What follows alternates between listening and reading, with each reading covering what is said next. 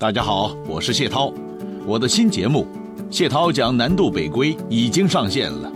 节目延续了三国到明清之后的民国历史，讲述两百多个民国大师的故事，串联整个民国史，和过往的节目一样精彩有趣。在喜马拉雅 APP 搜索“南渡北归”或是谢涛就能找到。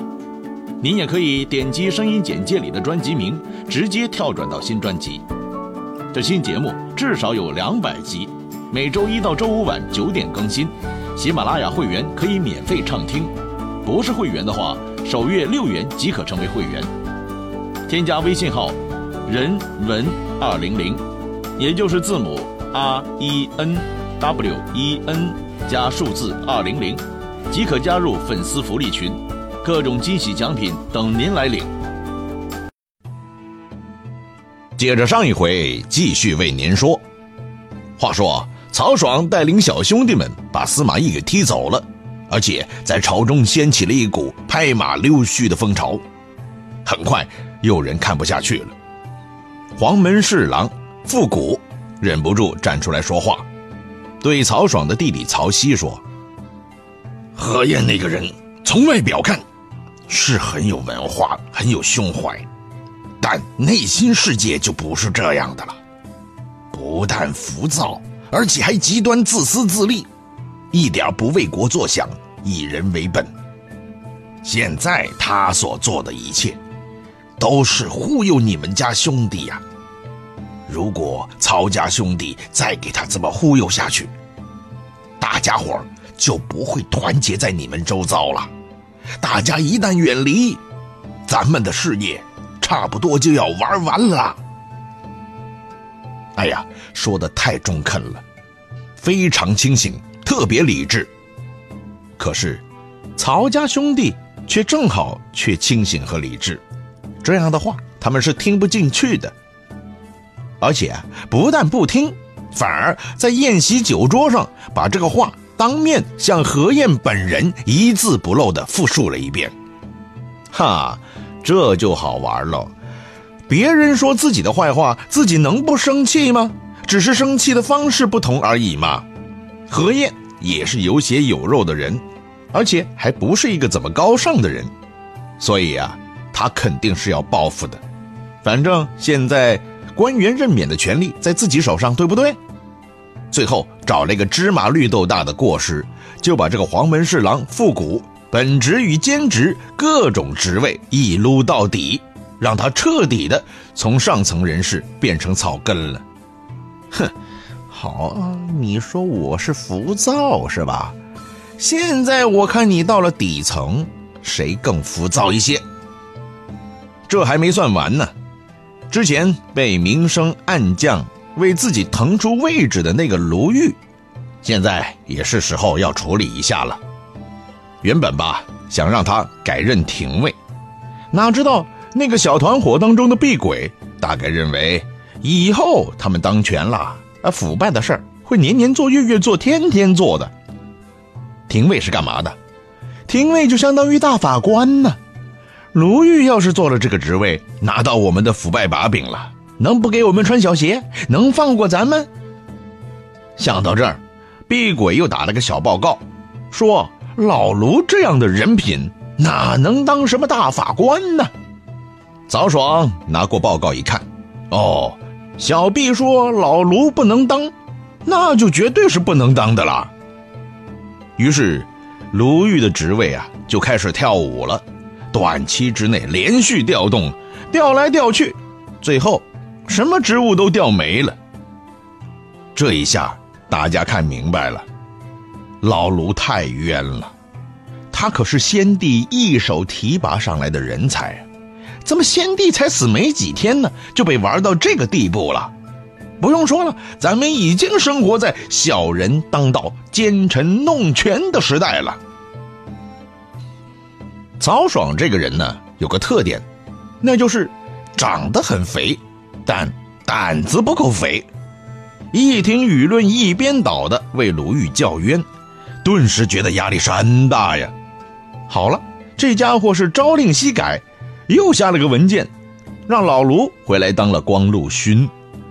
卢玉这事儿还不是闹腾最大的，真正让曹爽损失最大的一招，就是把孙礼也给搞下去了。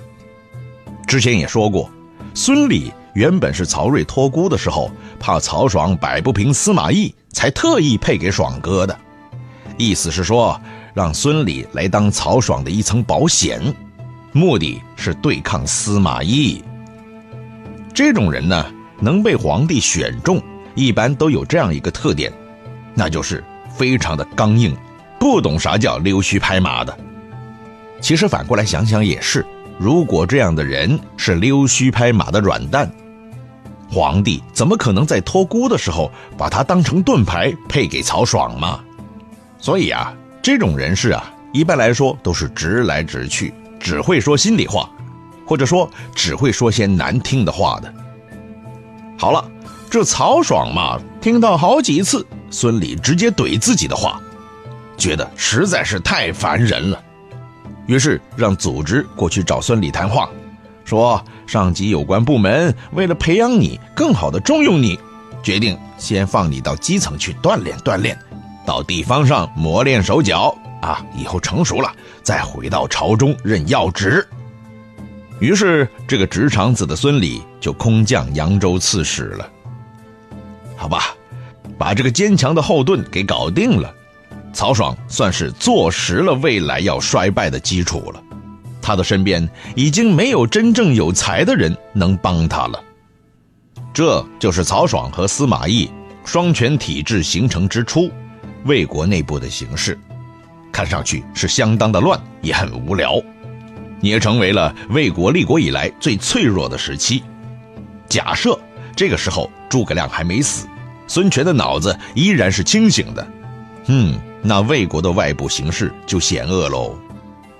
可是现在蜀国的蒋琬刚刚当上大司马，权力是很巩固的，但他为人却是温和派，没有什么进取心的，只是老老实实的守着诸葛亮留下的家业。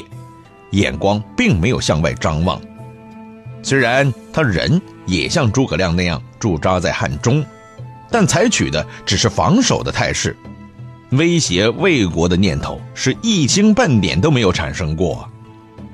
好了，接下来我们就要看一看孙权了。孙权这边倒还好，眼睛一直死死地盯着魏国呢，随时了解对岸的态势。现在知道魏国现在很乱很好欺负了，那就绝对是个进攻的好机会嘛。于是，在正始二年，这个年号呢是曹芳的年号，也就是公元二四一年，孙权下定决心发兵过去，要狠狠地教训一下曹魏反动集团。事隔多年，孙权终于又出兵了，但是虽有搞事的决心。但没有动手的气魄，似乎并没有把这个机会看得很重要，目的只是把魏国痛打一顿，搞点新闻，顺便捞点好处，大概这样就心满意足了。这个消息传到了零陵太守殷札那儿了，他一看孙权的出兵方案，就觉得老大实在太小气了，太没理想了，打个仗吧，你都舍不得下成本，这哪行啊？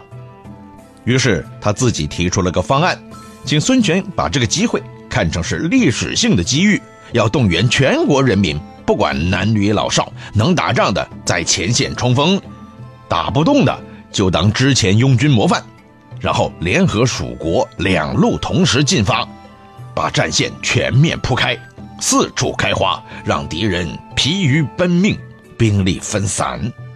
到时候只要有一个点被切开了。魏国就会全盘崩溃的。这个计划无疑是有点冒险的，但是实诚的说，战争原本就是冒险的，要么就别打，要打的话，就得险中取胜嘛。尤其是对力量本来就不够雄厚的集团而言，那除了冒险看准对方的弱点一拳打下去之外，还真没别的好办法翻盘了。所以。从当时的局势来说，阴札这个建议应该算是个好建议。当然啦，建议好不好不是别人说了算，孙权说了才算。孙权一看，立刻说：“不行。于是这个建议就不行了。这一年的四月，孙权下达了向魏国进攻的命令，啊，不是总攻啊，最多只能算是偷袭、捞便宜的那种。孙权下达这个命令的时候，信心满满的认为，这一次把魏国痛扁一顿应该是没问题的。虽然没有采用阴闸那个遍地开花的建议，但也算是兵分四路，同时进攻，一路全从，一路朱然，一路诸葛瑾，还有一路就是诸葛恪。具体的任务是：全从打淮南，诸葛恪攻六安，朱然围樊城。诸葛瑾攻租中，魏国的边防部队，征东将军王陵加上那一位刚刚空降的扬州刺史，联手和全琮打了一仗。哼，这全琮打不过别人，只能跑路了。荆州一线，东吴攻得很猛，没有受到全琮失败跑路的影响，继续围攻樊城。当时魏国的荆州前线一把手是荆州刺史胡志。不断接到樊城告急的消息，说再不出兵支援，这樊城以后就不会再烦咱们了，就会彻底完蛋了。这个时候，胡志手里也没多少兵，但问题是，如果这个时候不意思意思，这个刺史当的也就太不够意思了。于是，胡志就派出了一支部队，轻装狂奔过去救樊城。他的手下一看，都说了：“我老大。”你这不是让人过去送死吗？现在东吴兵那边嚣张的很呐，就这么一点点部队啊，塞牙缝都不够，熬碗粥都嫌少啊。可是胡志却说了：“樊城卑兵少，故当进军为之外援，不然危矣。”意思是说，现在樊城啊。因为兵少，所以啊，都失去了作战的信心了。我啊是非去不可的。如果援军迟迟未到，樊城就危险了。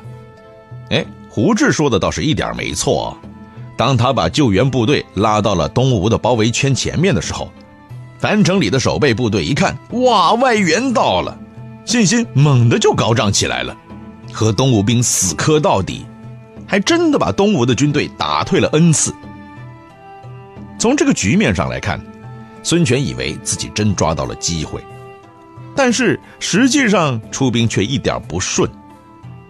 孙权只是把曹芳看得很小儿科，但没想到瘦死的骆驼比马大呀！魏国的部队这么多年打了这么多仗，那是练家子，他的边防部队可不菜呀，一点不小儿科的。尤其是那个司马懿，更是老油条喽。司马懿自从被曹爽兄弟玩了一把，在家里退居二线，生活好像过得很郁闷。但是他的头脑和眼睛却是非常清醒的，时时刻刻在瞄着东山再起的机会的。他相信此时此刻的魏帝国里，缺了我司马懿就不能成大事的。所以自己一定有机会的。那没过多久，孙权过来搞事了，司马的机会不就来了吗？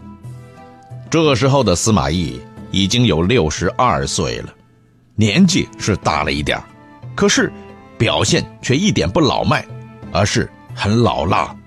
他立刻上书请战，要求让自己到前线去发挥余热，为祖国贡献自己的力量。他的上书里说了。中民夷十万，隔在水南，流离无主。樊城被攻，历月不解，此危势也，请自讨之。意思大概是说，现在南面危急，人民生活在水深火热当中，樊城被围了这么久，太危险了。我老是老了，但即便是老骨头，烧了也能见点光啊。所以，请让我到前线去吧。如果换成是别的人呢，打死都不让司马懿出马的，因为让他出马等于让他重获实权嘛。可换成是曹爽，他的思维真是有够清奇的。